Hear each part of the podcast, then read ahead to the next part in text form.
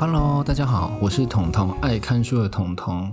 那今天要来录我们的第二十七集，第二十七集没有错，我们又要回归到我自己觉得啦，在台湾可能比较没那么敏感，但你如果今天去韩国或者去日本这些国家，这个议题可能就比较敏感，但也比较严重，就是八十二年生的金智英。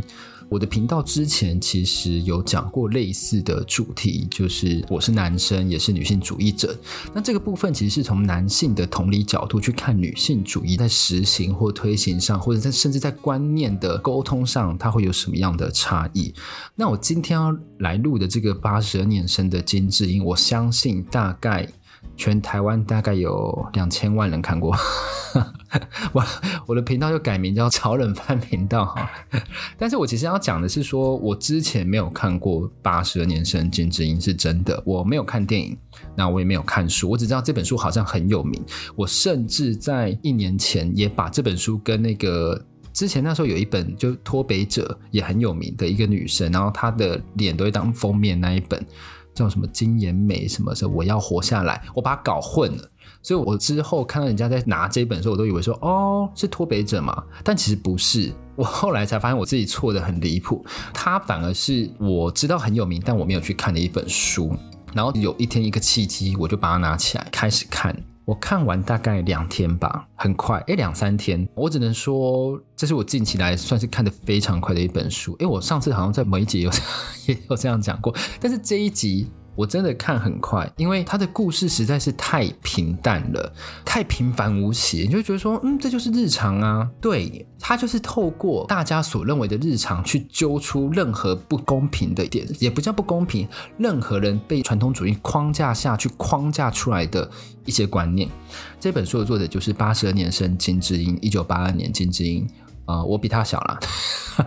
先先澄清这个，不知道在澄清什么事情，也没有人在跟我比较。对，但是呢，先从智英这个角色开始之前，他会先从智英的妈妈，再从智英妈妈的婆婆，他是从三代的关心来讲说，这样子的一个观念是怎么样被传承下来的。首先，他先讲到婆婆，其实婆婆对于智英的妈妈，然后妈妈的婆婆，那我要怎么叫她？妈婆，英妈婆，我 我就叫英妈婆好了。英妈婆她这个人就是老公的妈妈，然后她非常的宠她老公，然后其实任何事情呢来讲的话，都是会针对她所谓的媳妇，就是知音的妈妈。等到知音的妈妈她生到第三胎才生出男生之后，才开始就是说好了，可以不用生了。然后甚至在智英的成长过程，英妈婆会想要护着小孩。就是他会把最好的东西都给男生，然后女生他就不太管。有一次奶粉，智英不知道为什么小时候很喜欢吃奶粉，不是泡好的哦，是奶粉，就是粉状的奶。我不懂，但是他吃这个的时候，有一天他就被姨妈婆阻止，他说这个是专门给儿子用的，不是给女生吃的，就是这样子。然后从小他们的出生环境都是姐姐跟智英一起，然后弟弟本来是想让自己一间，后来智英的妈妈说。其实弟弟还那么小，不需要自己一间，最后就是作罢。但是有这个观念出现。好，那我要先讲智英妈妈这个人。那英妈婆只是一个，你知道，by the way，哎，智英妈妈我就叫英妈好了，好像在讲什么宫庙故事。英妈她本身，我觉得她就是一个非常传统的女子，而且这个传统女子她不是只有在韩国，我觉得在台湾那个年代，五零年代就是这样子。你如果家里有男生，比如说一家可能生七个八个。通常都是把资源给男生，然后女生呢要去干嘛？要去做代工，然后要把赚的钱回来供这些男生去读书。对，所以你会普遍发现，其实，在五零年代、六零年代那时候，现在长大了，他们的学历通常是男生比女生高。呃，我家庭就这样子，就是我妈可能就到高职，但我爸就是大专，就大学，类似大学的学历。我不知道他们是不是因为这样的成长环境才会导致这样的结果，因为我现在没有跟他们住一起，所以我不是很确定。但是呢，就作者他虚构的一个故事，英妈她赚到钱之后，等到那些他的哥哥弟弟真的就是成家之后，他们并没有反过来感谢他们的牺牲，他们觉得说这是他们应得的。他就说我们就是男生啊。对，就是这样子。为什么男生才可以受到比较高等教育？我觉得他们的想法可能是说，男生才可以传宗接代，那女生不行。我只是觉得说，这样子是很不公平的一件事，在求学阶段。然后在那个时候，英妈她靠自己读书，后来把高中学历补起来，后来就生了智英，然后生了姐姐，还生了一个弟弟。然后她跟一个公务员结婚，然后这公务员就叫英爸好了。英爸他其实就是公务员，所以他非常稳定。也不太什么会加班什么的，然后姨妈就是要照顾婆婆。我必须说，在我是男生也是女性主义者那一本书里面，我就有说到，所有照顾婆婆的事情，就是爸爸的妈妈这件事，居然是落到外人去照顾。诶，你的妈妈，你为什么要别人照顾？你没有手，你没有脚吗？我的想法是这样子。好，除了照顾婆婆，还要带小孩之外，你知道，因为公务员在那个薪水其实不是那么多，所以他们其实在生活开销上非常的紧，所以妈妈必须还要再找家庭代工。这根本就是超人啦！他完全没有自己的时间。那这个就很像什么？就像我是男生也是女性主义者那一本书里面有讲到，那个作者的妈妈实际上就是这样子。她是有自己的事业，然后她也要带小孩，也要照顾婆婆，她三件事尬在一起，非常非常忙碌。那这件事导致什么？你可以去听我那一集，我有特别讲到那个妈妈最后的下场是什么。那回到这一本书来讲，他们的下场其实不一样，因为他没有去深究这一件事情，因为它不是一个真实发生事，它是一个。虚构故事就是靠着这样子勤俭持家，让智英的家里越来越好。有一个转折点是二零零八年金融海啸的时候，他把这个时事也融入进去。韩国的公务员也遭到裁员，也不是裁员，就荣退，就是告诉你说，哦，你可以退休喽，你可以，你知道，要不要趁现在优退啊，退一下什么之类的。然后他就退了，退了之后，其实拿到那个退休金对他们来讲还是很吃紧，因为他们家有三个小孩，而且都要上大学。所以呢，妈妈那个时候其实就是，比如说有自己在学机做一些代工之后，她发现这代工不能做持久，因为她好像对小孩的健康不好，所以她就开始自己去学美发，然后就开始在社区剪，剪一剪，评价非常好，开始存了一笔钱之后，她爸爸刚好失业，这时候他们也有一笔退休金，他爸正在想说他要干嘛，他的朋友就说，哦，中国投资好像很赚钱，对对对，这一件事情我有被 骗过类似。被中国投资赚钱这件事，我有被骗过类似，但我也付出代价。Whatever，那不是我的重点。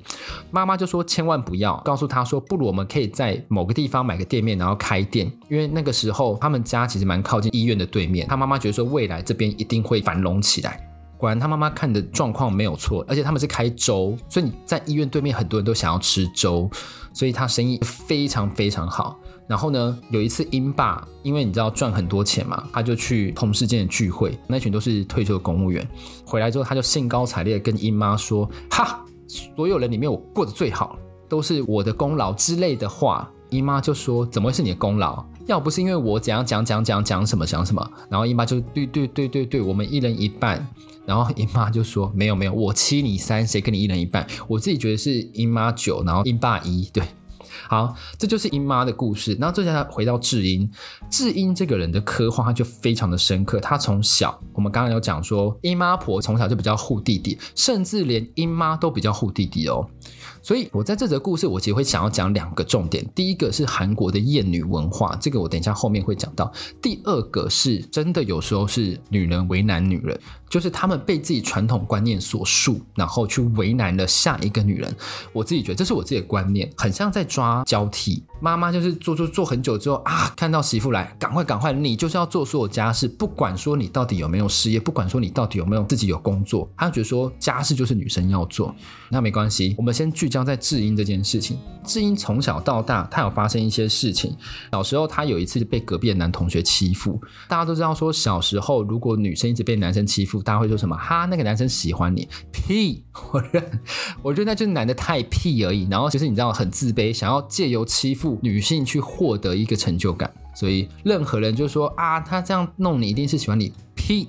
他就只是觉得说你可能稍弱一点，他可以觉得欺负你，然后得到成就感。所以大家可以记住我的话，不要觉得是说，哎，这就是因为喜欢上捉弄。没有，我应该要连锁，我们应该要办个公投，把那句话删掉。什么打是情骂是爱，这句话真的应该就是要从历史上被删除。好，但是他到高三的时候，那大家都知道要去补习嘛，因为必须要考大学。有一次他从补习班坐公车回来的时候。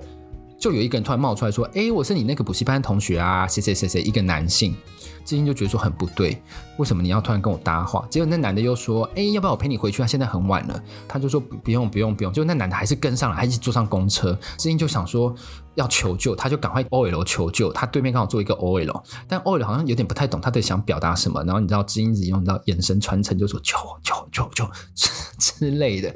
然后那个。OL 没有 get 到，直到志英下车之后，那男生居然追上来嘞！那个 OL 还是没有 get 到，然后那个志英已经传简讯给他爸爸说：“赶快来载我”之类的。这就是现实的状况。女生在外面补习比较晚回家，真的会比较需要爸爸或者哥哥出去接。我真的觉得，虽然这是性别问题，但是这真的是一个很无解的问题。但是他爸爸其实就是不太看手机，就跟我爸妈一样，对不对？所以他就是很晚才 get 到这件事情。等到他跑出来的时候，根本就来不及。那个 OL 最后一刻有 get 到这件事情，赶快冲下来就说：“同学，同学，你的东西掉了。”然后就赶快冲上来。那个男生本来以为他要得逞的，就殊不知就看到那女的追上来，他就很生气。他想说：完了，我居然没有办法，你知道，没办法干嘛？他就留下说两个婊子，然后就走了。我觉得，嗯，他描写的蛮生动的，会让你觉得有一个画面跃然纸上的感觉。嗯，这就是另一个点。但是我要讲的不是说这个故事这样，这个故事听起来其实没有很特别。很特别的是，爸爸第一句话是说：“你为什么要跑这么远地方补习？”诶，为什么女生不能跑这么远的地方补习？女生没有权利坐公车吗？然后之后呢，她出社会，他在面试也遇到了问题。这作者很厉害，是他会在中间穿插一些数据。跟那个我是男生也是女性主义者也一样，他会穿插说男女的薪资比例，然后男女雇佣的失衡。那我在上一本已经有讲过薪资比例的差距，我在这一本要讲的是他提出了另一个观念，就是比如说我们今天都是成绩一样优秀的毕业生，然后我们都要去面试，比如说韩国五十大企业，它就有一个调查，韩国五十大企业今天如果男女双方他们的成绩相同，请问你会比较想要选哪一个？百分之四十四的人选男性，百分之零的人选女性。对，这就是你会不懂为什么？为什么性别上可以差到百分之四十四？那这是统计，这个不是他虚构出来的东西。就算他千辛万苦，终于面试上的时候，等到公司突然有一天说我要来招几个核心小组来去做某一件案子的时候，挑的全部都是男性。后来他辗转听到，就是那些男性。的资质其实都比那些女性还要差，但是他们被选中只是因为说他们比较不会去请育婴假，他们比较稳定之类的话。那这边我就是想要讲，为什么怀孕是一个人的事情？对，这这这其实就很发人省思。整本故事其实差不多就是这么平淡，然后最后智英她自己也生了小孩，她有一天带着小孩走在公园的时候，就被一群大概三十岁的年轻男性就说：“嘿，你看那个妈虫。”居然喝着老公赚的钱，然后自己恣意的在这边逛街。嗯，我觉得这个牵涉到太多太多事情了。应该说，男性他在站在那个同理心的这部分来讲，真的很弱。他没有办法体会做家事是多么辛苦，他带家是多么辛苦，他会觉得说非常的轻松。那这就很像月薪娇妻。我不知道大家有没有看过这个？如果你是看盗版片源的话。他就会变得逃避虽可耻，但很有用。对对对，他 就直接把日文这样翻过来的这部片呢，它也有特别针对说家庭主妇她的劳动应该要换算成一个月薪，然后实际上去计算出来的价值，其实跟经济学在做的事情很像啊。扯到这干嘛？对，所以整个来讲，我其实要讲的第一个是韩国的厌女文化，因为我其实在讲这本书之前，我有跟有一个 podcast 的朋友，他是心理师干杯的里面的一位，他就跟我讨论说，当时这些演演员要去演这部片的时候，女性受到多大的责难啊？可是呢，里面呢其实也有男性，大家都知道还孔刘嘛，但是郑玉美也有在里面演，可是被骂的只有女性，甚至有一些女团，他们 po IG 说，我有看这一本书，也被男性骂，他们会觉得说男女已经是平等了，女性主义就是要让男生变成女性的附属品。就我来看，很多的传统观念都会让男性觉得说。这本来就是这样子啊，就女生就是要做家事什么，他们会觉得这样是平等，他们不会觉得说他们有占到任何便宜。其实他们活的就是一个男性红利的社会。那我觉得女性主义的诉求其实就是说，每一件事站在同一个平衡点去想这件事情，而不是说你比我低，我比你低。女性并不是要争取男性变成附属品的这件事情，她其实要争取的是，如果机会相同，如果今天我们资质相同，我们如果没有任何的差别，为什么会是选男性？性别不应该变成做决定的衡量的参考点，这是我的想法。那另一个我要来讲的就是女生为难女生。那这件事情刚刚里面有讲过，就是婆婆嘛。然后最近也发生在我的周遭哦。我其实算是蛮年轻，大家听声音应该听出来吧？听不出来就是你知道，也要认真把它听出来，好吗？对。他们也会遇到这种传统的婆婆嫌弃说媳妇应该要干嘛，应该要做家事啊，应该要帮忙啊，应该要怎么样啊之类的话。还有一件事情，有时候女生赚的比男生还多，但是呢，他们还是觉得说女生要去帮忙这件事情，就是比如说家庭相聚啊，女生要赶快忙，男性就是要在客厅里面去聊天这样。男性如果去洗碗就是好棒棒，洗一次就好棒棒，因为他在家里表演。但是女性如果比如说大家在聚会的时候，女性没有去洗碗，大家说你为什么不去洗碗？哎，奇怪，洗碗是上面就只有标签说女性才会洗吗？对，所以我对于这些观念来讲，我真的是嗯不敢苟同。那好，其实。我除了讲观点之外，也是想要讲说这本书它带给我的思考，让我重新去审视说我的每一件事情、做的每一件决定、想的每一个观点，是不是都合乎说我们是站在同一个基础点去讲话？就像是我去研究低端人口，我去研究中年打工族，任何在社会上因为自身的财力造成的阶级不平等的这件情况下，我是不是都用同样的平等的角度去跟你对话？这个其实是我要学的部分哦。那今天其实讲女性主义，我可能没有办法讲得非常非常的深入，因为我今天其实刚聚会完，刚好听到一些婆媳的问题，我感触很深。但我觉得说，有些事情真的要认真思考过后，你才能决定说你有没有办法承受。有一些人他已经受了大概五十年教育，就是这样子，你有没有办法去改变他？那是你要去思考的。沟通是为了。我们的意见不一样去做沟通，但前提是这个沟通是有效的。很多时候，一个外人的沟通是不是有办法真的可以撼动一个原生的五十年的家庭？这是很难的，因为我自己觉得啦，他们一直说女儿嫁出去就是那一家的人，但其实就算是夫家的人，也是把媳妇当外人，所以它就是一种两边不是人的状态，你很难呐、啊。我自己持比较悲观的想法，比较难去撼动这些事情。好，我觉得我今天的频道好像太悲观，但是这是我的想法。然后在读了书中之后，我消化出来我想要讲的事情。那我们今天的女性主义就先讨论到这边。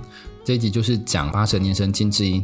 那我先跟各位讲，我其实还没有看电影，我只有单纯的看小说，因为我觉得说，如果看小说会比较给我原始作者他想要表达什么，会给我比较原始说，我觉得透过书可以讲出什么，而不是电影可能有时候为了剧情需要，他会去做一些改变。对，我还没有看，但我还不想看，等到我消化完这一切事情的时候，我才会尝试看一下啦。